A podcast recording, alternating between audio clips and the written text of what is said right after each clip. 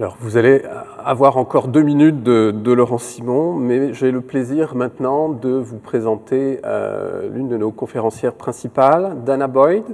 Euh, Dana est une experte des sites de réseautage social en ligne.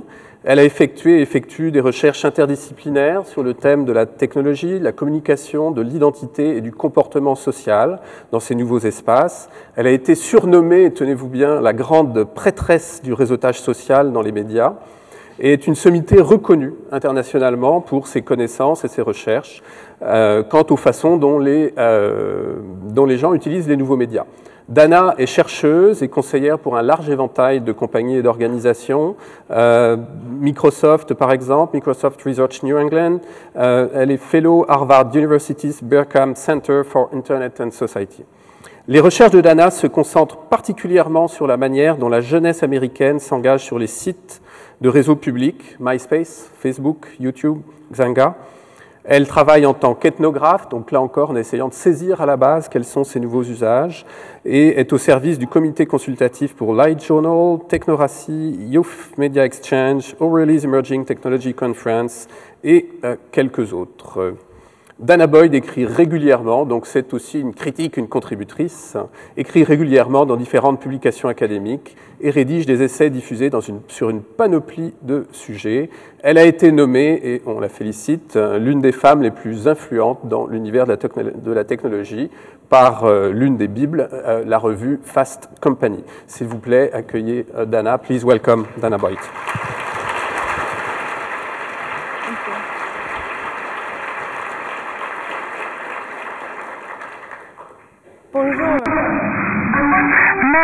Mon français est épouvantable, donc je vais m'adresser à vous en anglais parce que je ne pense pas que vous vouliez m'entendre répéter bonjour une centaine de fois pour ceux d'entre vous qui ne parlent pas français. Il y a des services d'interprétation. Je ne sais pas trop ce qui se passe, mais je n'ai pas compris ce qui s'est passé jusqu'à maintenant. Ils vous l'ont peut-être déjà dit. Donc, je vais vous parler de ce qui se passe avec les médias sociaux et de quelle façon les jeunes les utilisent. Alors, moi, j'ai passé beaucoup de temps me promener un peu partout à travers les États-Unis à regarder de quelle façon les jeunes utilisent la technologie en tant que média social. Euh, j'ai également eu la chance de collaborer avec beaucoup de différentes personnes à travers le monde. Je me suis penché sur les différences entre les exemples que j'ai utilisés aujourd'hui sont vraiment des exemples américains, mais la période questions-réponses, je pourrais répondre à certaines questions. La façon dont j'approche mon travail, c'est que je suis d'abord et avant tout une ethnographe. Ça veut dire que je vis dans la culture que j'étudie, je passe beaucoup de temps avec les adolescents dans toutes sortes d'environnements. Je mange beaucoup trop de McDo, je passe beaucoup trop de temps sur un et euh, plein d'autres choses du genre. Mais en fait, l'idée, c'est que j'essaie de comprendre ce que font les jeunes. Alors, je vais vous parler dans cette conférence des technologies, des pratiques et également de l'implication au niveau de l'éducation et de l'apprentissage. Donc, pour commencer, parlons des sites de réseautage. Combien d'entre vous n'êtes pas sur Facebook? Il y en a quelques-uns. Bon. Combien d'entre vous êtes sur Twitter? OK. Donc, je vais vous donner une bonne idée, un cadre de référence pour les réseaux sociaux comme Facebook ou MySpace. Même pour ceux d'entre vous qui utilisent ces sites, vous allez voir que j'aborde ça de façon différente. Alors, dans le cas des réseaux sociaux, il y a des différences à travers le monde. Ce que les gens utilisent, la façon dont ils les utilisent, ça varie en fonction des cultures, mais il y a quand même des points communs. D'abord, vous m'entendez parler de sites de réseautage social. La raison pour laquelle je fais ça, c'est que l'idée n'est pas de rencontrer une nouvelle personne. La première raison pour laquelle les gens utilisent ces sites, c'est pour euh, interagir avec les gens qu'ils connaissent déjà. Il y a quatre points clés dans les sites de réseautage social. Le premier, c'est le profil. Lorsque vous vous êtes levé ce matin, vous aviez un corps, je l'espère, et vous avez décidé soit de boucher ce corps, de l'habiller, et vous avez décidé de venir ici, vous avez décidé de vous présenter en fonction de ce que vous concevez être les normes pour l'environnement dans lequel vous êtes. c'est un environnement professionnel, donc vous ne porterez peut-être pas les mêmes vêtements que lorsque vous sortez. Bon, ce qui se passe en ligne, c'est que par défaut, vous êtes une adresse IP. Et à part de quelques maniaques ici, les gens ne comprennent pas trop ce que c'est une adresse IP. C'est une série de chiffres, ce n'est pas très intéressant. Ce qui se passe sur un site de réseautage social, c'est qu'il faut qu'on se crée une identité, qu'on se présente, qu'on se définisse une façon dont on sera perçu en tant qu'organisme numérisé. Alors l'idée, c'est d'être perçu par les gens qui vous entourent. Le défi, c'est que les sites eux-mêmes créent certaines attentes. On s'attend à ce que ce soit un site, par exemple, de rencontres sociales. Les gens euh, ne l'utilisent pas comme tel. On mais, euh, les caractéristiques sont les mêmes. Donc, vous avez des questions comme quel est ton âge, euh, es-tu un gars, une fille, euh, de quel endroit viens-tu, etc. Alors, avec les jeunes, vous allez vous rendre compte qu'ils mentent. Ils mentent d'une façon différente de vous. La plupart d'entre vous avez peut-être enlevé une ou deux années, avez peut-être ajouté quelques pouces à votre taille. C'est ce que les gens plus âgés ont tendance à faire. Mais les jeunes, ils mentent carrément et effrontément. Bon, je peux vous garantir qu'elle n'a pas de 95 ans, qu'elle ne vient pas de Christmas Island, même si Christmas Island existe, euh, qui a une population de 1500 habitants, mais je ne pense pas qu'elle en fasse partie. Euh, et surtout lorsque vous voyez ses amis qui viennent de New Jersey, qui vont à une école, venez. Alors, pourquoi est-ce qu'elle met de telles informations qui sont si fausses? Il y a quelques raisons. D'abord, euh, les sites ont certaines limites. Ils regardent là ce que vous devriez avoir et les jeunes ont tendance à voir plus de limites qu'il y en a vraiment. Donc, ils montent. Il y en a qui vont le faire. Il y en a des jeunes qui sont convaincus que le monde en ligne est un monde très dangereux, qui s'imaginent qu'en donnant des informations erronées, ils se créent une certaine sécurité. Bon, bien sûr, tout le monde de plus de 90 ans dans les réseaux de pages comme ça sont jeunes. Mais la raison, c'est qu'elle se fout littéralement de ce que pense le système. Elle, elle se soucie de ses amis et ses amis savent qu'elle n'a pas 95 ans. Ils savent exactement qui elle est. Donc, elle n'a pas besoin de mettre cette information à l'écran. Bon, autre chose intéressante, c'est que les jeunes vont toujours mettre la vraie date le vrai jour d'anniversaire, parce que personne n'aime se faire souhaiter bonne fête un jour autre que son véritable jour d'anniversaire, même si l'année n'est pas bonne. Bon, il y a également différentes couleurs, différentes, différents fonds d'écran. Alors, si vous êtes déjà allé sur MySpace, vous voyez souvent que vous avez l'impression d'être dans les années 90 où il y a beaucoup de choses qui clignotent. Mais avec MySpace, rien de tout ça n'était disponible dans le système lui-même. Les jeunes ont appris comment aller travailler en HTML, en JavaScript, dans le système pour euh, faire des, euh, écrans intéressants pour eux-mêmes. Et ce que vous allez voir avec Facebook, toutes ces applications, c'est encore une fois, les jeunes ont tendance à s'approprier le site pour le personnaliser et en faire un site qui leur est propre. Donc il y a beaucoup de parallèles quand on regarde les contacts que les gens mettent ici avec comparativement à d'autres forums. Bon, la culture de chambre couchée par exemple, cette idée de décorer votre chambre pour dire qui vous êtes, eh bien ça, ça devient une façon de s'exprimer qui est très puissante. C'est la même chose dans les forums privés.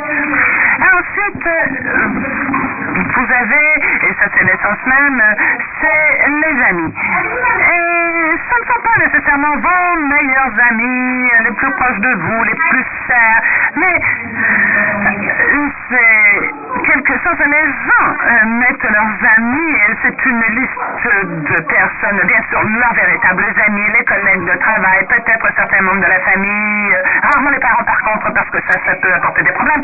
Et il y a un coût social à tout cela. Par exemple, si vous êtes un adolescent et que vous mettez le nom de tout le monde qui va à l'école avec vous parce que vous pourriez être dans de mauvais draps si vous refusiez, par exemple, une connexion.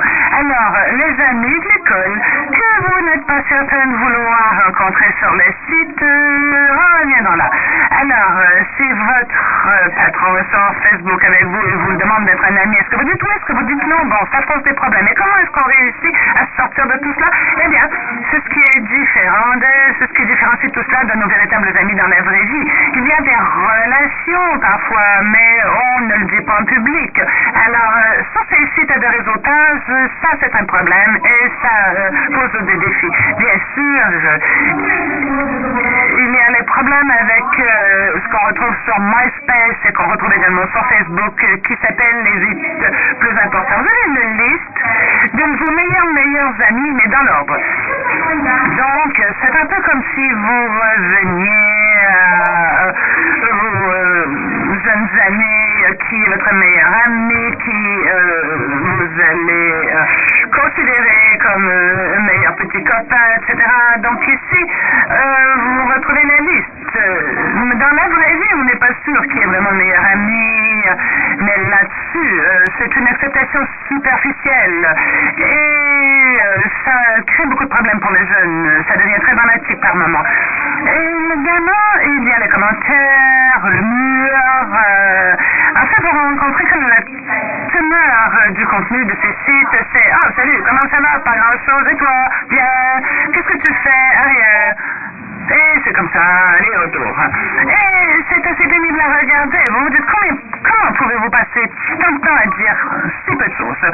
Eh bien, c'est un peu euh, comme euh, le font certains animaux qui disent Oh, je t'aime, je t'aime aussi, soyons amis, yeah. Alors, c'est comme ça. Euh, mais il semble que ça n'a aucun sens. Pourquoi est-ce que les gens passent tellement de temps à perdre leur temps à ne rien faire Et je vous encourage à écouter les conversations qui se produisent dans les corridors pendant les pauses. Vous allez vous rendre compte qu'une série de conversation sensiblement la même chose. Ah, c'est beau! Comment ça va? Quoi de neuf? Ça me fait plaisir de te revoir. C'est comme ça. Alors, c'est ça, quand on parle de socialiser, être amis, maintenir différentes relations, c'est des choses que nous faisons sans même nous en rendre compte. Il y a beaucoup de jeunes qui font ça, qui naviguent comme ça entre une connaissance et une autre. D'un autre côté, ils utilisent le mur pour dire bonne fête, et c'est à peu près tout. Les jeunes font beaucoup de maintien social, ils entretiennent leurs contacts, mais pas nécessairement en ligne. Vous avez également les mises à jour de statut et tout ce qu'on retrouve dans le microblogging. Et encore une fois, comment est-ce que les gens peuvent passer autant de temps à dire ce qu'ils ont mangé bon déjeuner, par exemple En fait, ce n'est pas euh, une idée de savoir ce que l'autre a mangé pour le déjeuner, mais c'est de voir, d'établir une relation. Et euh, on aime bien euh, avoir une certaine conscience de ce qui se passe autour. Même ici, vous êtes conscient de ce qui se passe autour. Vous pouvez regarder les écrans des gens. Vous allez voir qu'ils sont en train de tweeter. vous pouvez regarder ici à l'écran ce qui s'est écrit. c'est la même chose. Tout ce qui se passe autour de vous, eh bien, c'est aussi disponible dans ces sites de réseautage. Et, bon, quand on fait une mise à jour du statut, en fait, on essaie de voir avec qui on est en contact. Par exemple, j'aime savoir ce que ma mère prend pour déjeuner le matin. Pourquoi Parce qu'on ne vit plus ensemble. Alors, c'est pas ce qu'elle a cuisiné, mais ce que je peux voir des euh, répétitions dans sa vie, des choses que je verrai si je avec elle. Même chose avec les mises à jour de statut. C'est une façon de rester en contact avec les gens qui sont autour de vous. Bien sûr, ça devient également une façon dont les gens vont attirer l'attention, vont aller chercher l'attention des gens autour d'eux et de qui vous souciez de, de, ce qui se passe autour. Euh, c'est par Twitter que ça c'est vraiment possible. Les sites de réseaux sociaux, MyFace, Facebook, il y a une réciprocité de connexion. Je, je te suis, tu me suis. Bon. Twitter change toutes ces règles. Je peux te suivre sans même que tu saches que j'existe. Mais, ou que tu te soucies très peu de moi. Il y a des façons de gérer l'attention. La vérité, c'est que toutes nos relations ont des plus ou moins importants. Alors, vous allez accorder davantage d'attention à votre conjoint, une journée qu'une autre, il vit sur la même chose. Bon, mais avec Twitter, ça devient très explicite. Ça devient une stratégie pour aller chercher l'attention de quelqu'un. Ça change également euh, toutes les choses d'engagement. Euh, si vous regardez le contenu que vous produisez, que vous entrez, c'est public. Et bien sûr, ici, on voit tous les tweets qui sont envoyés, mais vous utilisez des hashtags, vous avez toutes sortes de façons d'essayer de condenser une d'informations en 140 caractères. En fait, ce qui est intéressant, c'est que les adolescents ne font pas très attention avec Twitter. Ils commencent par contre à, adopter Twitter, mais ce sont des adultes tout à fait différents qui adoptent Twitter. Et vous allez vous rendre compte euh, que nous euh, avons quelque chose qui ressemble beaucoup à Oh, je m'ennuie, euh, donne-moi quelque chose à faire. C'est le genre de conversation qu'ils auront. Les gens, les jeunes vont répondre beaucoup plus souvent et ils ont moins de chances qu'ils essaient de mettre beaucoup de choses dans 140 caractères. Alors, ils vont avoir 130, 140 caractères simplement. Et l'engagement est différent. Mais la raison, c'est pourquoi est-ce qu'ils utilisent Twitter? Twitter n'est plus ce qu'il était partout à travers le monde, mais les jeunes qui en font le font avec passion et surtout autour de centres d'intérêt. Ils vont sur Twitter parce qu'ils veulent parler à d'autres qui sont intéressés à différentes choses en particulier, différentes cultures. ça dépend des pays, ça dépend des enfants, mais vous verrez qu'aux États-Unis, au Canada, c'est assez fort ou sont très visibles sur Twitter, mais il y a également le Brésil, l'Indonésie et beaucoup d'entre eux vont parler si, bon, par exemple, les gens utilisent les mises à jour de statut sur Facebook. Et bien sûr, la raison principale pour laquelle les jeunes sont là, c'est pour les stars et les célébrités. Alors, je ne sais pas si vous avez manqué ce qui s'est passé la semaine dernière, mais Miley Cyrus a décidé d'annuler son compte parce que voulait avoir une vie privée plus importante et plus privée. Alors, elle a fait une vidéo sur YouTube pour expliquer tout cela. Et bon, elle a expliqué également pourquoi elle quittait Twitter. Donc, des tonnes d'adolescents lui ont dit Oh, reviens, Miley, on t'aime, Miley, etc., etc. Alors, vous allez vous rendre compte que les célébrités attirent beaucoup les jeunes à différents niveaux. par exemple, vous avez les petites starlettes de Disney, vous allez également avoir des personnes comme Shaquille O'Neal qui va donner billets pour un match sur Twitter. Donc, les jeunes qui sont fans de chaque vont suivre ça. Alors, cette application de célébrité, ce n'est pas ce qu'on voit quand on voit ce genre de conversation. Ce n'est pas la même chose que ce que font les.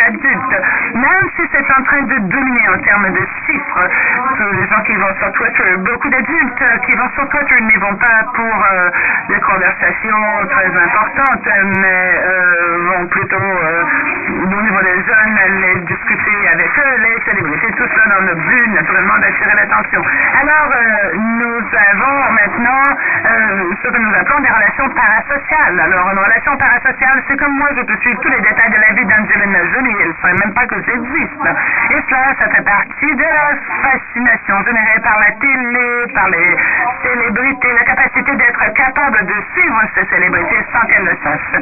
Et en termes de médias sociaux, ce que nous voyons également, c'est que les gens ne sont plus euh, impliqués entre eux, mais ils le sont également avec des artistes, ils suivent tous les détails, mais euh, ils espèrent qu'un jour être capable de pouvoir discuter. C'est vrai avec MySpace, ça commence à être très vrai avec Twitter.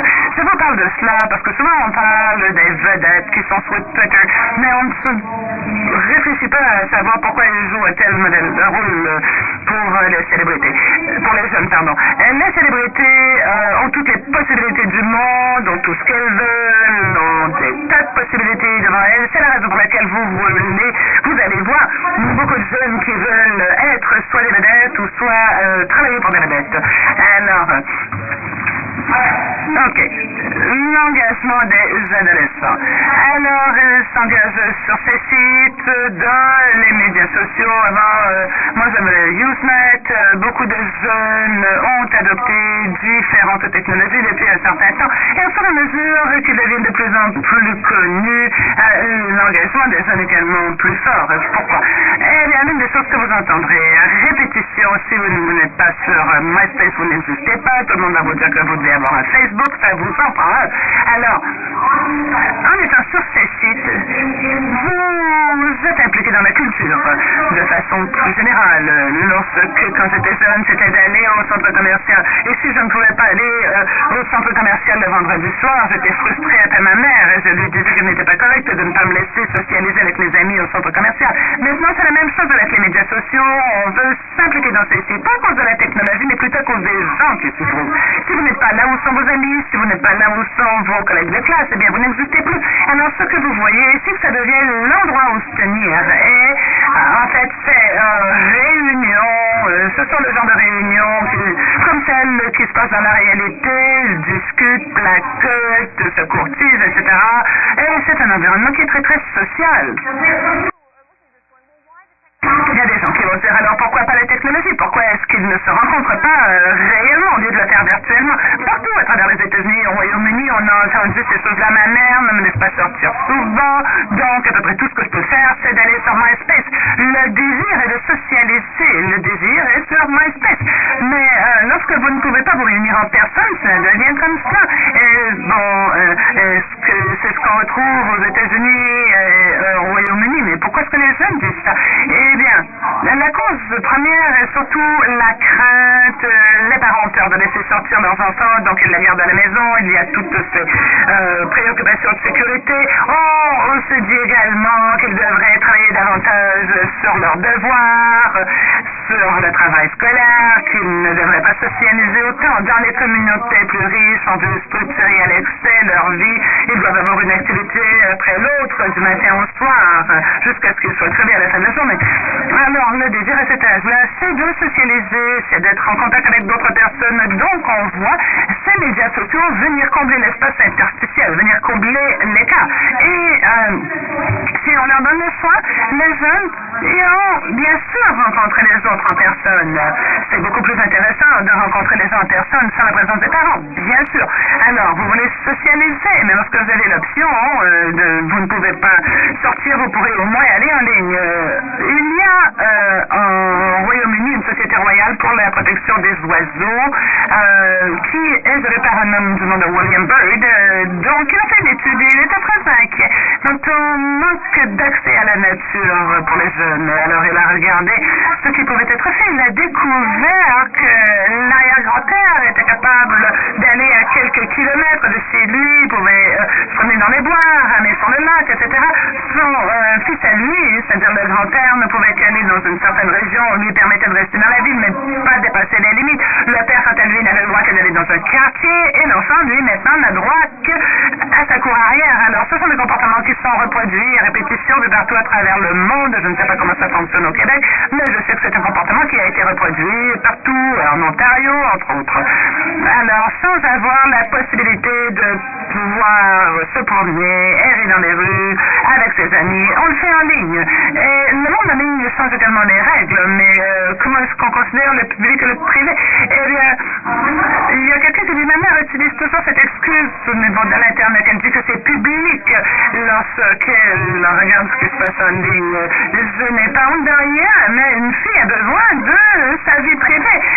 Des commentaires comme cela répétition euh, sur la vie privée, la vie privée. Alors, ce qui m'intéressait, c'était de voir comment les jeunes perçoivent la vie privée. Je leur ai posé la question, je leur parlais de la maison, je leur disais, est-ce que la maison c'est un endroit privé? Ah non, non, non, non, maison, ce n'est pas privé, mes parents peuvent entrer dans ma chambre comme je le veux, je n'ai aucun contrôle là-dessus, euh, mes frères et mes soeurs viennent, ils prennent mes trucs, ils regardent mes affaires. Alors, pour eux, la vie privée, c'est le contrôle. Et ce que ces technologies ont fait, c'est qu'elles ont donné aux jeunes des. Ils peuvent se faire entendre. Si on revient à cet exemple de la culture de la chambre à coucher, j'étais intriguée. Je parlais à une jeune femme dont la mère était décoratrice d'intérieur et elle n'avait pas le droit de décorer sa propre chambre parce que sa mère avait meilleur sens de l'esthétique qu'elle. Et dans les sites de réseaux sociaux, elle avait davantage de créativité, un meilleur sentiment de propriété, etc. Alors quand on parle de vie privée, ce n'est pas que les gens ne s'inquiètent pas de la vie privée. Euh, c'est important pour eux, mais ce qu'ils veulent avant et avant tout, c'est le contrôle et la façon dont ils peuvent exercer le contrôle. Et tout cela se ramène à la façon dont on conçoit la vie privée. C'est différent de nous, parce que nous, en tant qu'adultes, on a tendance à définir la vie privée en tant que espace. Et euh, pour les jeunes, c'est davantage le contrôle. Alors, pour tous les enfants qui participent, euh, il y a beaucoup d'enfants qui refusent en de participer à cause de la crainte culturelle, parce qu'ils croient que si vous parlez à quelqu'un, ils vont venir vous tuer. Et euh, donc, c'est quelque chose qui vient de l'esprit. Il y a cette culture de peur qui nuit à beaucoup de choses qui se produisent. Bon, si on revient à tout cela, les sites de réseautage social un endroit où euh, on retrouve des publics, des publics qui sont restructurés par les nouvelles technologies de réseautage. Ce sont des espaces qui sont construits, ce sont des auditoires qui sont construits et dans certains cas, nous sommes habitués à des publics qui euh, montrent certaines différences. Je vais vous parler de ces différences qui deviennent assez évidentes quand on s'y arrête. D'abord, la persistance. Lorsque vous mettez quelque chose en ligne, ça reste là pendant longtemps. C'est fantastique pour des conversations asynchrones, mais ça peut être assez gênant quand les choses que vous avez écrites à l'âge de présent deviennent encore disponibles. Alors, euh, ce qui se passe, c'est que les jeunes qui ont grandi avec ces technologies participent à cet environnement et créent une identité persistante, ils créent dossier numérique et ce sera disponible pendant très très longtemps. Alors, c'est quelque chose, euh, pas nécessairement, il y a beaucoup de panique maintenant, on dit, oh, on ne devrait pas mettre des choses en ligne, ça dure et ça dure et ça dure. Moi, j'ai pris la direction inverse, je mets tout en ligne et je me dis, j'espère que vous ne retrouverez plus ce que j'ai écrit quand j'avais 13 ans, non? C'est un bon deal. Mais en fait, euh, il y a cette question de la persistance, il faut apprendre comment naviguer à travers tout cela. Euh, autre point clé, euh, ça peut être copié. Je peux copier, coller une conversation d'un endroit à l'autre et vous ne pourrez plus savoir quel est l'original et quelle est la copie. Et c'est comme ça que l'information se répand en ligne. Alors vous envoyez un courriel, mais euh, il y a des copies qui sont faites. c'est comme ça qu'on envoie des informations. C'est la puissance des aspects. Et la façon dont on transfère des choses d'un environnement privé à un environnement très public également. Donc, une conversation MSN, par exemple, qui est était très très très privé, finalement apparaît sur Facebook n'est plus si privé. Et c'était encore plus problématique. Ce n'est pas vraiment la conversation que vous avez eue, mais ce qu'on voit, c'est que ça devient une possibilité de faire chanter les autres. Donc, si vous pouvez reproduire du contenu, eh bien, ceux qui sont habitués doivent également faire face à la possibilité de copie. Autre chose, c'est la possibilité de faire de la recherche. Ma mère aurait bien aimé pouvoir euh, se tenir dans une pièce et crier trouver et ça finalement serait apparu. Elle, elle, ne pouvait pas le faire et ça j'en suis fortement reconnaissante. Mais aujourd'hui les ados sont faciles à trouver. Ils euh, peuvent être trouvés par ceux qui, euh, par les parents, les policiers, les professeurs, les responsables de l'admission dans les collèges, les futurs employeurs, etc. Alors, si vous avez écrit quelque chose, et ça peut être trouvé dans les gens qui vous entourent qui font une recherche. Mais souvent, les gens qui font de la recherche trouvent des choses en ligne veulent avoir une idée de qui vous êtes et euh, vont euh, agir en conséquence. Et également, il y a la capacité que de personnes euh, puissent lire ce qui est écrit. En fait, un blog normal est lu par six personnes en moyenne. Alors, pensez-y, lorsque vous passez à Bang Bang, par exemple, ça signifie que la majorité des blogs sont lus par zéro personne. Donc,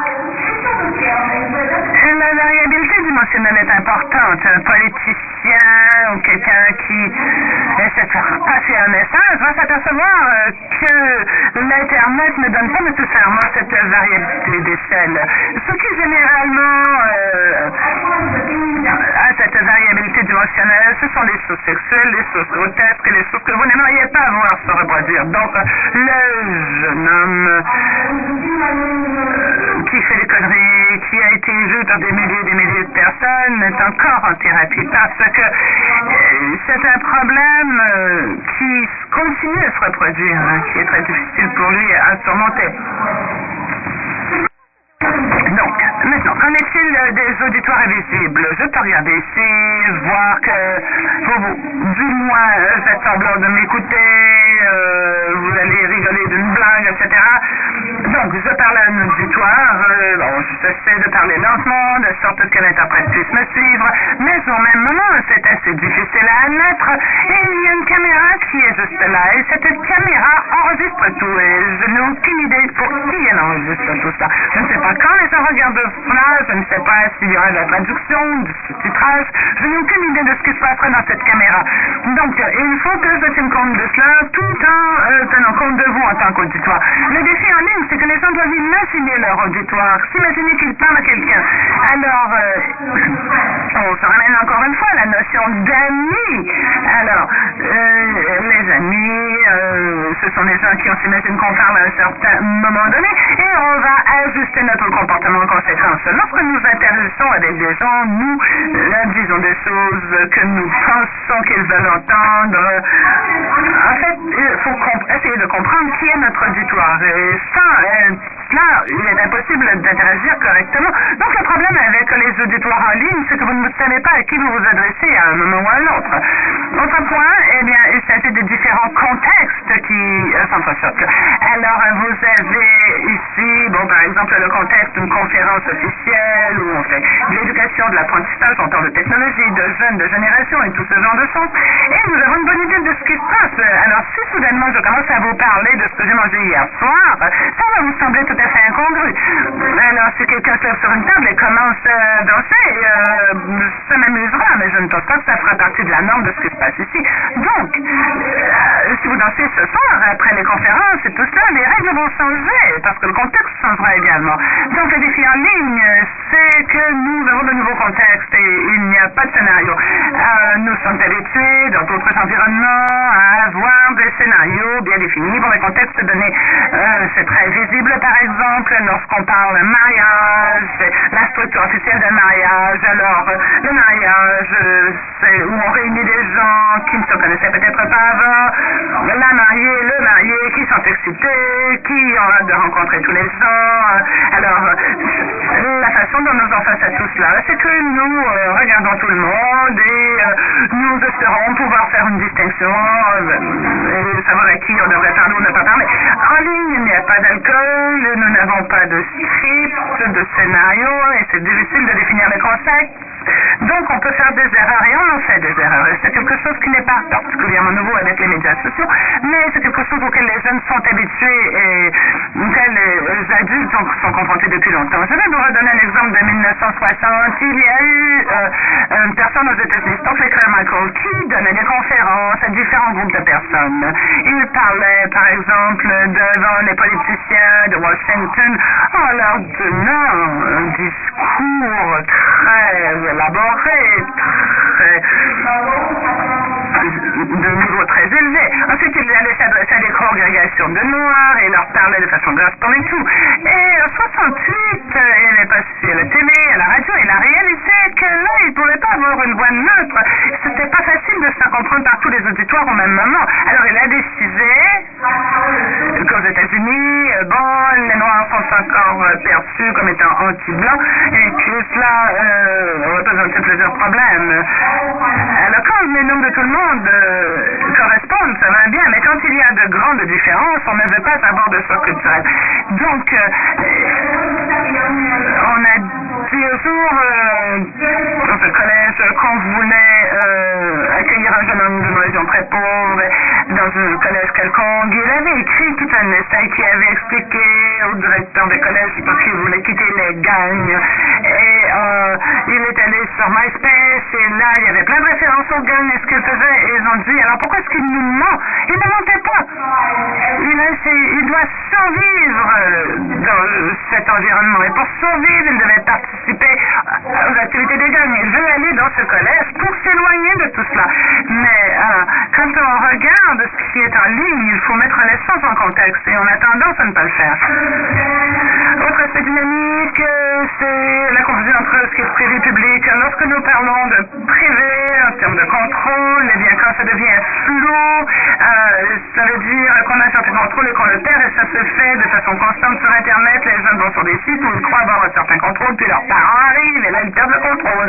Et il y a ces défis quant à la façon dont on peut négocier des choses entre le public et le privé, et ça de façon simultanée. Il y a l'habilité à chuchoter quand on est en public, à la personne qui est à côté de nous. Alors nous avons la possibilité de parler en privé, même si on est dans un endroit public. Nous, on n'a pas cette possibilité en ligne. Et euh, cela, euh, ici, la différence, c'est que la façon dont les jeunes font face à la vie quotidienne. Alors quand nous décidons d'être vus en public, si on va à la télé ou quelque chose comme ça, c'est OK. Mais là, sur Internet, c'est très différent. Bien sûr, nous avons différentes technologies qui me semblent avoir qu'un seul objectif, qu'une seule façon d'être, et qui sont maintenant complètement tordue, présentée de façon inattendue. La façon dont les jeunes utilisent la technologie est souvent très différente de la façon pour laquelle elle a été conçue. Et ils essaient de faire en sorte que la technologie corresponde à leurs besoins, leur permette de progresser dans le monde. Alors, euh, ils prennent... les, ils ont des attentes et ils s'attendent à ce qu'avec la technologie, soient capables d'arriver à tout, mais ça ne fonctionne pas. Ils ont leurs propres normes, leurs propres attentes, et ce qu'ils en arrivent à faire, c'est quelque chose de très inattendu, souvent très créatif. Bon, parlons de tout cela en termes d'apprentissage maintenant, et c'est la dernière section. Nous pouvons penser à, l'apprentissage comme la technologie Web 2.0. Alors, la salle, la classe, est un endroit où on s'imagine qu'il y a beaucoup de choses qui se produisent. Euh, ne vous méprenez pas, il y a des choses incroyables qui se passent dans les salles de cours, mais on ne peut pas s'imaginer simplement qu'on va apprendre quelque chose, la technologie Web 2.0, et qu'on va être capable de la transférer entre la classe. Et on peut euh, s'imaginer qu'il n'y a pas que les mathématiques et le français, les sujets habituels qui permettent d'apprendre non plus. Le défi des médias sociaux, c'est que les gens ont tendance à oublier à quel point l'apprentissage social est important. Pensez à votre boulot, pensez à ce que vous faites sur une base quotidienne. La plupart d'entre vous parlent aux gens. Vous interagissez avec des gens, avec vos collègues, avec des gens de façon générale, de différentes personnes au niveau gouvernemental, des clients, etc. Et afin de pouvoir bien faire, vous avez tout un ensemble d'aptitudes. Aptitudes sociales, aptitudes à interagir avec les gens, aptitudes à dire quelque chose à quelqu'un et de faire en sorte que cette personne vous écoute, comment les comprendre, comment voir les réponses qu'il vous faut et comment répondre en retour. Alors ce sont des euh, capacités sociales qui sont essentielles pour les professions d'adultes. Et on prend pour acquis. On acquis qu'on a acquis ces aptitudes sociales parce que, bon, on n'a jamais, par contre, fait un sujet de cours avec tout cela. Et ce qu'on s'aperçoit, c'est que lorsqu'on fait en sorte que les gens soient retirés, chacun de leur côté, ne soient plus en contact avec les gens qui les entourent, on leur enlève également ces aptitudes sociales. Alors, on ne peut pas euh, simplement faire ça dans des salles de cours avec des projets de groupe. La collaboration, c'est quelque chose qui, enfin, que tu veux quelque chose que tu partages le travail avec ceux qui sont autour de toi. Mais euh, il faut que les jeunes apprennent à utiliser la technologie, apprennent à négocier, apprennent à s'entendre sur certains points. Mais cet apprentissage social est essentiel. Et si on pense à la technologie de Web 2.0 en apprentissage, on ne peut pas simplement s'y arrêter au niveau de l'apprentissage officiel. Il faut penser également à tout l'apprentissage social avec lequel nous nous sommes, euh, nous avons vécu et que nous prenons pour acquis. Alors c'est absolument essentiel. Il faut que les jeunes aient des possibilités d'interagir avec les autres. Et en fait, on a renté beaucoup de cela, ce qui est très décevant. En fait, si on regarde on pense aux technologies sociales, l'apprentissage peut devenir social. Il y a également quelque chose de très puissant lorsqu'on regarde les interactions entre les professeurs et les étudiants. Alors, encore une fois, c'est quelque chose que nous avons formalisé dans beaucoup de nos salles de cours. On ne permet pas aux jeunes d'interagir de façon non officielle avec leurs professeurs. Et ici, euh, nous avons quelqu'un, par exemple, qui, durant une pause, pourrait parler au professeur ou qui reste après l'école pour discuter. Mais là, ce que je vois, pour certains groupes de professeurs très motivés, très dévoués, ils sont capables d'utiliser les technologies de réseautage social pour discuter avec leurs élèves. Cet exemple est assez intéressant, mais si c'est euh, d'un district scolaire très pauvre en Californie, ce qui signifie que c'est encore plus pauvre maintenant que ça l'était auparavant, mais euh, les étudiants, juste pour vous donner une idée, doivent maintenant apporter leur propre papier de toilette à l'école. Mais bon, enfin, ici, les euh, ne comprennent pas, se disent pourquoi est-ce que les jeunes veulent communiquer comme ça. Eh bien, c'est une conversation qui a lieu sur MySpace et cette jeune fille a dit pourquoi, pourquoi est-ce que je dois apprendre le calcul? Moi, je ne vois pas à quel point c'est important. Et ma mère ne l'a pas appris, elle va bien, et je ne vois pas pourquoi moi je devrais l'apprendre. Eh bien, le prof me répond, ah, tu n'apprends pas tout cela parce que tu en as besoin chaque jour, comme tu seras un adulte. La raison pour laquelle tu utilises ces choses, Shakespeare ou importe, c'est euh, pour t'aider à apprendre à apprendre. Ça, tu auras à le faire tout le reste de ta vie. C'est pratiquement tout ce qu'on a à faire comme adulte, apprendre. Et on trouve cela mignon et on dit c'est évident, les gens devraient savoir ça. Mais apprendre à apprendre, ce n'est pas quelque chose qui se fait de façon automatique. Vous ne comprenez pas toujours pourquoi vous apprenez. Et euh, moi, je, suis euh, remercié de voir que souvent les professeurs sont capables, surtout nos quartiers pauvres, d'expliquer aux jeunes pourquoi ils sont à l'école. Ils les traitent également avec beaucoup de respect parce qu'on sait que c'est un environnement de jeunes avec eux que pendant un certain temps. Alors, il y a un professeur ici qui a commencé à expliquer pourquoi les gens devraient apprendre des choses. Et si ce n'est qu'un tout petit extrait d'une série de conversations que ce professeur a eu avec ses étudiants. Bon. Bien sûr, il y a beaucoup d'éducateurs dans cette pièce et beaucoup également de représentants gouvernementaux en éducation, etc. Alors, souvent, on pense que les professeurs ne devraient pas être sur ces que c'est un danger. Euh, eh bien, moi, je ne suis pas d'accord. Pourquoi? Parce que les professeurs sont toujours dans des endroits publics. Ils rencontrent leurs étudiants à l'épicerie, ont une conversation très officielle en public avec ces étudiants. Et je ne pense pas qu'ils... Euh, je pense que la façon dont ils peuvent discuter sur une base informelle avec les jeunes, du moins les professeurs avec lesquels je travaille, ils ont différents profils. Ils ne parlent pas à leurs amis sur le même profil que celui sur lequel ils parlent à leurs élèves. Ils donnent accès au principal. Euh, il y a des comptes, alors il n'y a pas de comportement de choses qui se passent derrière des portes closes. Ils sont là euh, en tant que professeurs, ils sont là pour interagir avec les jeunes. Pourquoi? Parce que les jeunes ont besoin d'interaction avec les adultes, mais pas seulement dans les plus officiels des environnements. Bien sûr, euh, il y a de grands défis parce que cela signifie pour un professeur, ça veut dire que vous voyez également des choses que vous ne voudriez pas nécessairement voir. Donc, nous savons au niveau de l'environnement scolaire, euh, nous ne voulons pas avoir de chantage. Euh, ça se passe aussi en ligne. Euh, c'est aussi visible en ligne que ça l'est dans les écoles. Et nous passons beaucoup de temps à nous fermer les yeux, à ne pas vouloir voir les choses. Alors, Internet rend des choses visibles que nous n'aimerions pas nécessairement voir en tant que parents. Ce n'est pas simplement parce que votre fils a un œil au que vous allez voir qu'il a été victime d'intimidation. Il y a d'autres façons dont on peut apprendre, euh, pas seulement par les réseaux sociaux, en fait. Nous voyons comment la recherche euh, existe maintenant différemment. Moi, j'aime bien montrer des catalogues de bibliothèques. Ils pensent que c'est un artefact qui existait seulement dans le passé parce que la recherche a vraiment changé de façon incroyable. Nous prenons cela pour acquis. Mais, bien sûr, vous ne savez pas nécessairement comment faire une recherche parce qu'on vous donne un moteur de recherche. Lorsque j'allais sur Google, je lisais des choses sur lesquelles on pouvait faire des recherches et j'étais étonné de voir comment plein de jeunes comprenaient vraiment comment on pose une question sur Google. Et nous le voyons euh, à partir de la recherche qui a été faite sur les jeunes. Parce que nous avons un moteur de recherche, ça ne signifie pas que nous sachions comment faire une recherche. L'un des défis en éducation, c'est d'enseigner aux gens comment faire une recherche, comment penser à l'accès à l'information, comment faire la recherche? Souvent, nous avons l'impression que les gens utilisent les mêmes technologies que nous, mais ce n'est pas le cas. Ils n'utilisent pas de ressources pour aller chercher des biens, ils n'utilisent pas euh, les technologies pour faire des choses. en fait, euh, façon dont ils conçoivent tout cela est tout à fait différent. Euh, c'est encore de bouche à oreille, ils se transmettent de l'information, mais ils ne le font pas de façon officielle. Parce que l'un des défis, je vous dirais, c'est que je reviens souvent à la technologie. Parce que souvent, on a l'impression que les jeunes sont avec des ordinateurs dans mais ce n'est pas le cas. Ils n'utilisent pas la technologie de la même façon que vous. Et beaucoup d'adultes ont beaucoup plus facilité avec cette technologie que les jeunes. Les jeunes prennent pour acquis qu'ils peuvent jouer avec la technologie, qu'ils peuvent l'utiliser pour interagir les gens, mais ne savent pas comment réfléchir avec la technologie. Et c'est ce qui se passe lorsqu'on arrive sur des sites. ici, nous avons Wikipédia, par exemple, un autre site démonisé dans le domaine de l'éducation. En fait, Wikipédia est probablement l'outil d'apprentissage le plus puissant qui existe.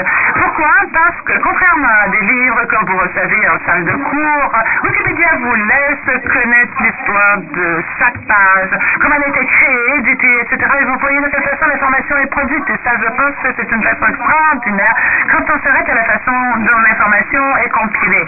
En fait, lorsque vous recevez seulement des livres, vous n'avez pas d'informations quant à la façon dont tout cela a été créé. Avec Wikipédia, c'est vivant.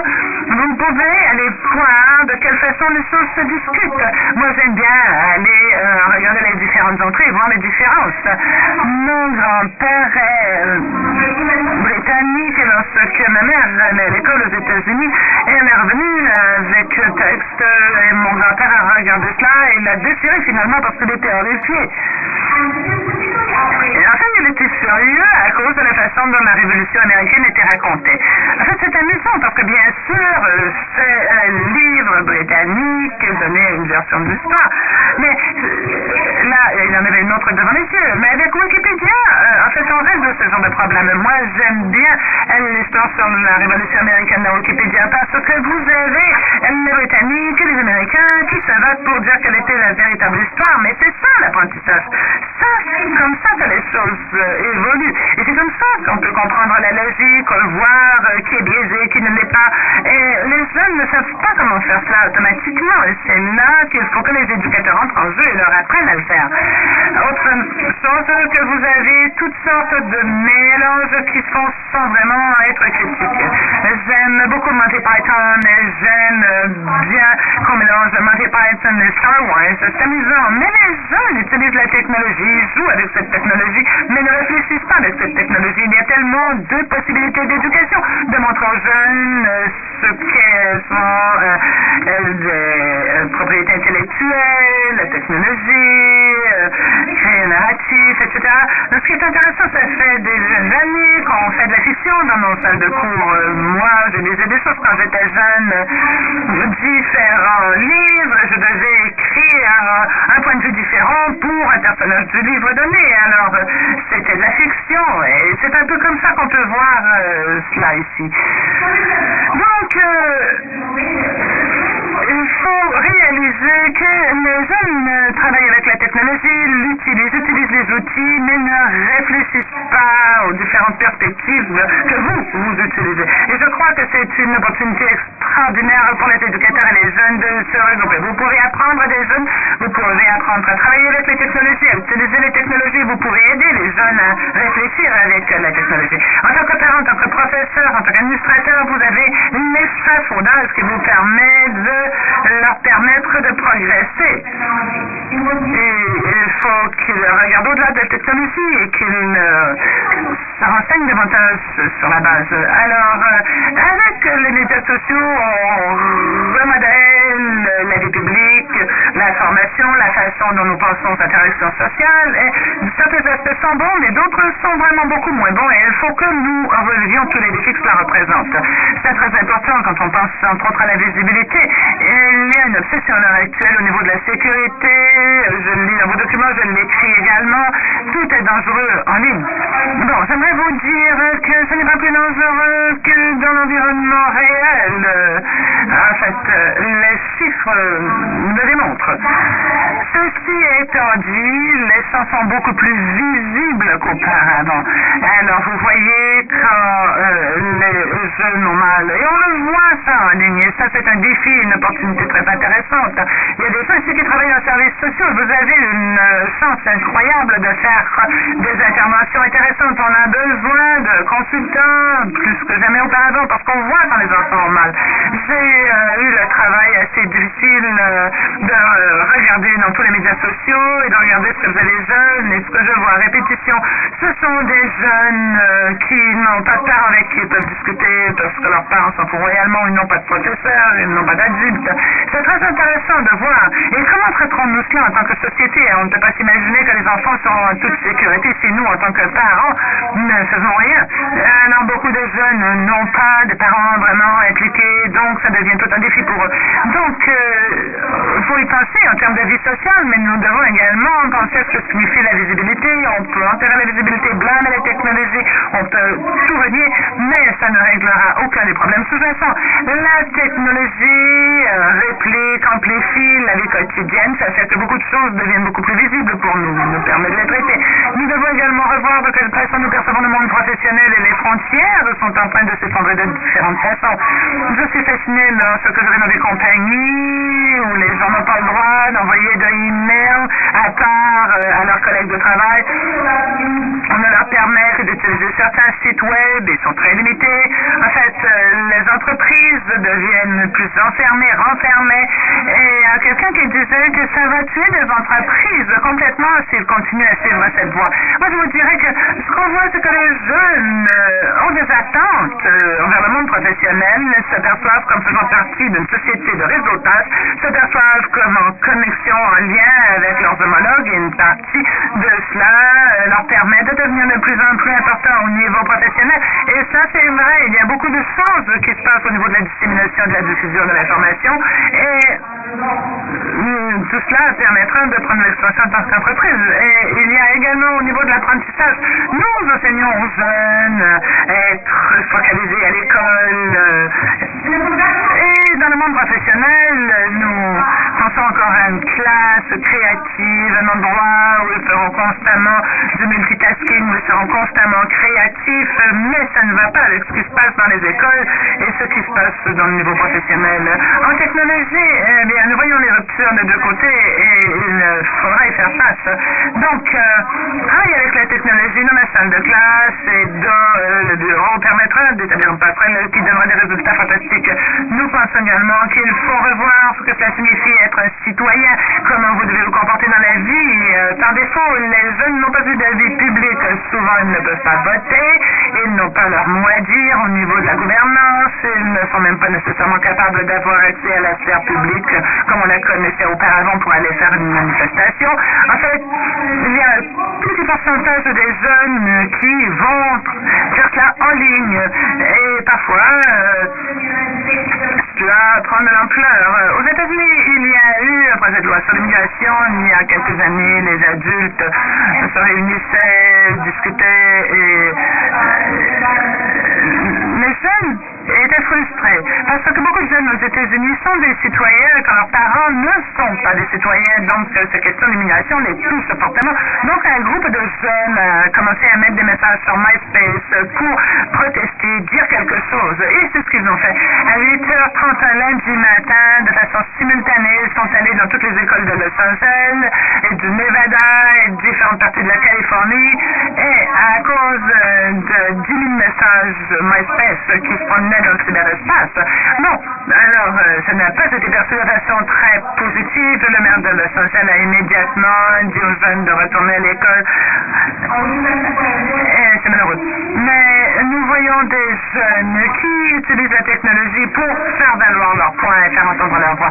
Ce que nous voyons, c'est que sur les sites même, pour ceux qui, sont, qui étaient sur Facebook, quand Newsweek a été publié, c'est intéressant de voir ce qui s'est passé quand un paquet de jeunes ont décidé qu'ils n'aimaient pas cet avenir et qu'ils voulaient avoir davantage d'options quant à la protection de la vie privée. Mais euh, c'était sur Newsfeed, en fait. Donc, ce que nous voyons, c'est ce genre d'actions collectives qui sont de plus en plus fréquentes de différentes façons et qui permettent de canaliser ce qui est fait pour permettre aux jeunes de participer dans l'arène publique. Mais nous n'en sommes pas encore rendus là, euh, vraiment. Beaucoup de jeunes ont de la difficulté à s'impliquer. C'est difficile de faire le saut, mais pour ceux qui le sont, la technologie permettra de bien interagir. Euh, on le voit en Iran à l'heure actuelle, des jeunes qui considèrent que la technologie fait partie de leur vie. Tout cela parce que cette technologie crée un nouveau public. Comment on perçoit la vie publique a changé beaucoup. La vie publique que nous percevons a un impact sur tous les aspects, l'interaction sociale, l'éducation, la citoyenneté, etc. Nous avons maintenant un nouveau public, un nouvel type de public et tout ça est modifié par la technologie. Cela donne des opportunités très intéressantes. Donc, je vous invite tous à faire en sorte que ça fonctionne pour vous dans votre propre monde. Merci.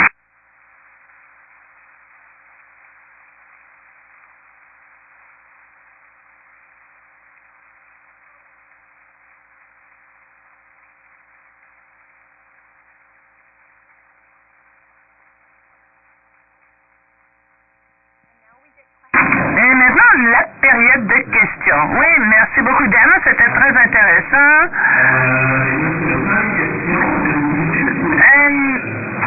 gauche ici, où on retrouve les gens de la génération C. Euh, si vous avez des questions, vous pouvez les poser en anglais si vous vous à l'aise de le faire. Sinon, je vais les traduire du mieux que je peux pour vous. Alors, euh, à main levée, comme ça, qui aurait une question pour euh, Dana?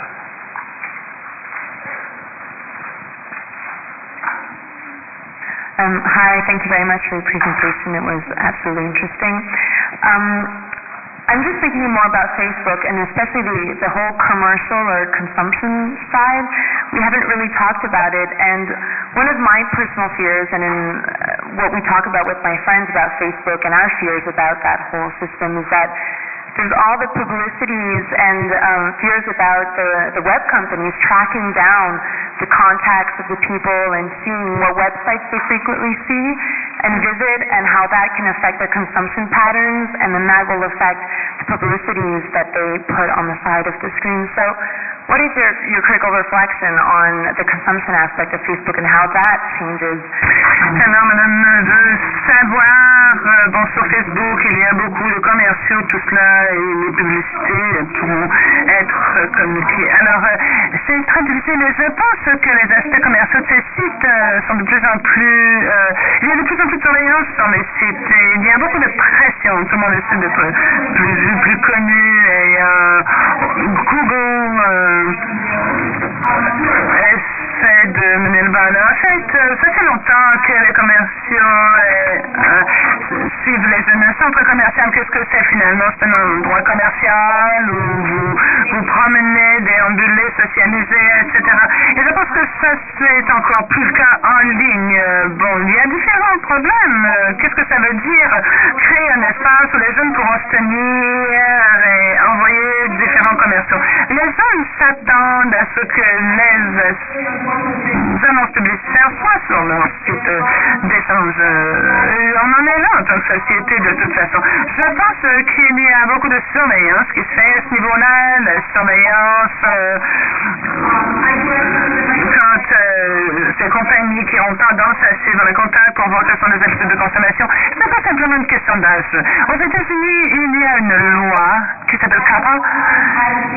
Alors, c'est la, la loi sur la protection des enfants en ligne qui a été mise en place il y a plusieurs années. En fait, ce que ça dit, c'est que pour qu'une compagnie puisse aller chercher des données euh, sur des gens de moins de 13 ans, devront avoir la permission des parents. Résultat de tout cela, c'est qu'aucun site permet aux jeunes de moins de 13 ans de les, ou de dire du moins qu'ils ont moins de 13 ans.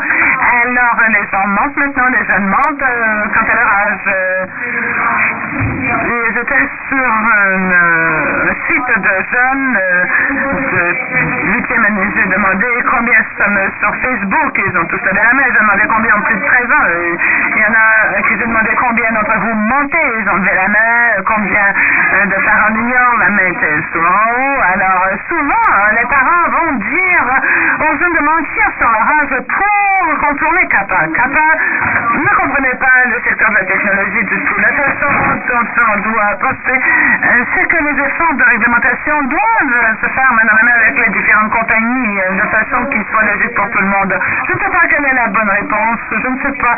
Euh, je crois que c'est tout un défi parce que les gens d'innovation que nous voyons sur ces sites et les gens de publicité que nous retrouvons exigent énormément d'argent. Donc nous verrons de plus en plus de commerciaux, surtout dans le contexte américain où on essaie tous d'être plus gros que le voisin et on essaie tous d'être plus rentables. Donc euh, je ne sais pas où tout ça va s'en aller, mais je crois que euh, Facebook, euh, les autres ne pourront pas nécessairement résister à tout cela. D'autres questions?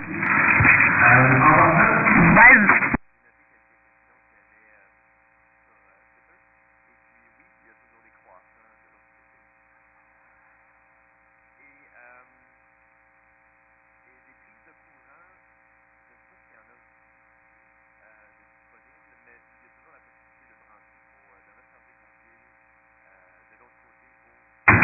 Cybercafé à euh, café Internet.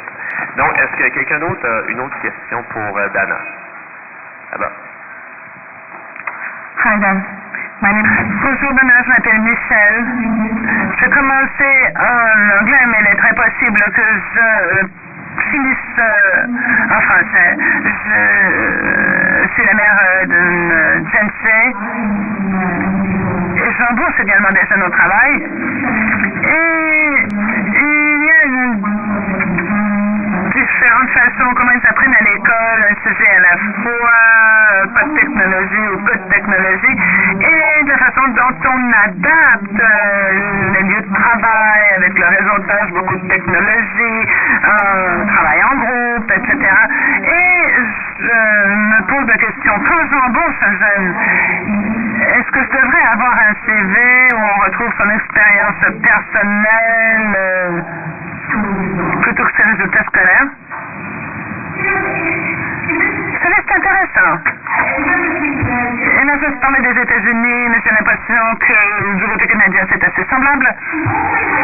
Et Obligatoire aux États-Unis a été créée dans les années 30 à cause d'une combinaison de problèmes. D'abord, il y avait la réforme morale et les gens qui voulaient réformer les leçons et les forces ouvrières dans les années 30 qui ne voulaient pas entrer en compétition avec les jeunes dans le monde professionnel. Donc, on a dit, on va les envoyer à l'école et on va les garder très loin du milieu de travail.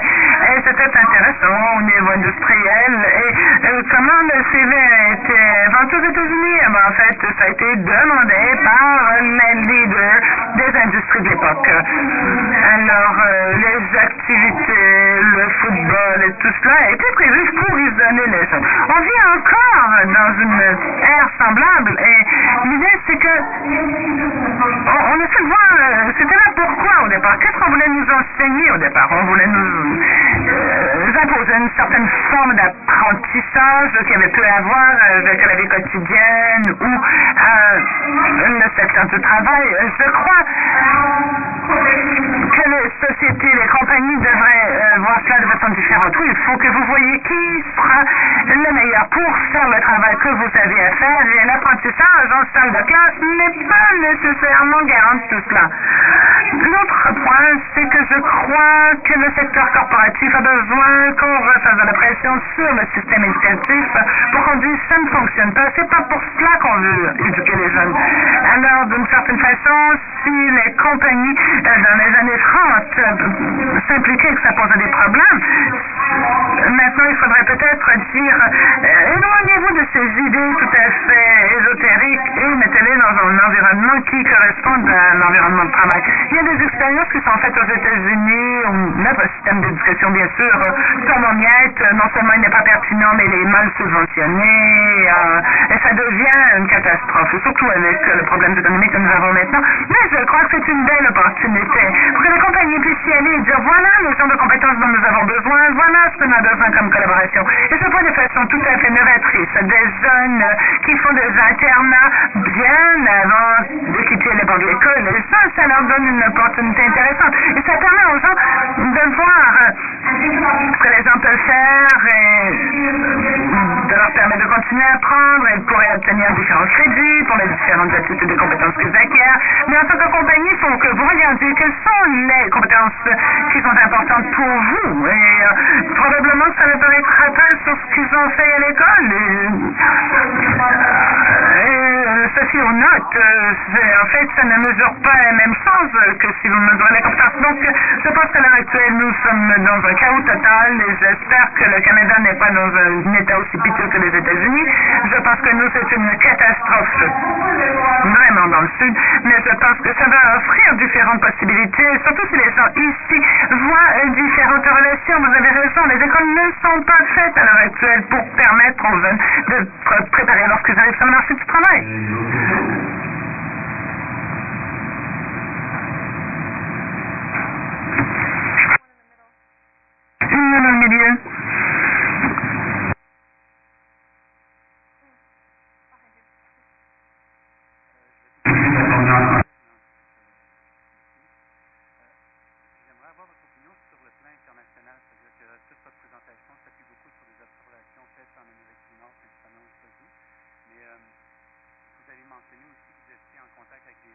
le monde. Euh, J'aimerais simplement savoir observations de cette génération-là, l'utilisation des réseaux euh, sociaux, se fait de la même manière. Je pense entre autres à ce qui s'est passé à un moment donné en Iran et en Chine où ils ont utilisé ces outils-là d'une manière quand même beaucoup plus engagée, plus politique que la description que vous avez faite là, jusqu'à maintenant. He's asking, uh, what, what did you observe uh, about other, about the same generation in other countries, like in uh, Iran or China, where they use those technologies to uh, have uh, their, their voice heard? C'est intéressant. En Chine, en fait, euh, ce n'est pas pour se faire entendre qu'ils l'ont fait en Chine, c'était pour avoir accès à différents types de collèges, d'emplois, différentes possibilités, surtout pour les enfants qui n'étaient pas dans les villes. Euh, les médias sociaux chinois sont assez différents. Euh, le service le plus populaire là-bas s'appelle QQ. En fait, technologie, en est devenu un portail majeur euh, pour les réseaux sociaux, surtout parce que pour participer là-bas, c'est relié à votre identité nationale. Cela signifie que le gouvernement sait exactement qui vous êtes, à quoi vous participez. Donc, tout là-bas est contrôlé de façon bien particulière. Ce que cela signifie, c'est que les jeunes qui dans choses sociales ne sont pas nécessairement actifs. Les jeunes qui sont vraiment des activistes en Chine sont très peu nombreux. En Iran, euh, ça se fait beaucoup par les téléphones mobiles. Tout a été euh, quelque chose d'important pour. Les conversations sociales sont surtout faites par les téléphones. Euh, si vous regardez l'activisme mobile un peu partout à travers, en fait, je devrais dire l'activisme de partout à travers le monde, c'est en utilisant la pardon, plutôt que ce qui est en ligne. donc, il y aura fusion entre les deux bientôt, mais en fait, l'idée c'est que dans les rues, vous allez prendre votre portable avec vous et c'est plus facile. Aux Philippines, Howard Rangel essayait de voir ce qui se passait aux Philippines il était fasciné de voir que la structure était faite de sorte que les jeunes partageaient de l'information beaucoup par SMS pour que ça se partage rapidement. Aux États-Unis, on a regardé cela avec la protection de l'ONC où on essayait de fermer les tours cellulaires pendant cette période. Nous avons vu des choses différentes au niveau international. L'interaction sociale domine encore l'implication des jeunes partout à travers le monde. Et ça se fait de façon différente à différents endroits. Enfin, l'une des choses que je suis à l'heure actuelle, c'est qu'en Inde, il y a une tension assez forte entre Orchid et Facebook. Et la tension a à voir avec le système des castes en Inde. En fait, les jeunes d'environnement plus privilégiés vont aller sur Facebook et ceux qui sont moins privilégiés vont sur Et c'est intéressant de voir comment ça reproduit ce qui se produit dans la société indienne. On n'a pas ça aux États-Unis entre MySpace et Facebook. En fait, il y a des divisions qui existent un peu partout quant à la façon dont les gens participent à des réseaux. Mais tout cela est vraiment très social. J'aimerais voir davantage d'activisme politique, mais lorsque vous êtes actif, la technologie devient très utile. Mais faire bouger les gens, c'est pas quelque chose qui se passe ou qui est motivé par la technologie elle-même. Will euh, um, de Cosmic Perry Desorphy, non? Euh, je passe la parole à Laurent, qui va remettre un cadeau à Dana. Juste très, merci beaucoup Yamil, très, très rapidement. Ben, ben C'était fantastique, bien sûr, comme on s'y attendait. Alors euh, voilà, euh, petit cadeau de la part de l'organisation. Merci.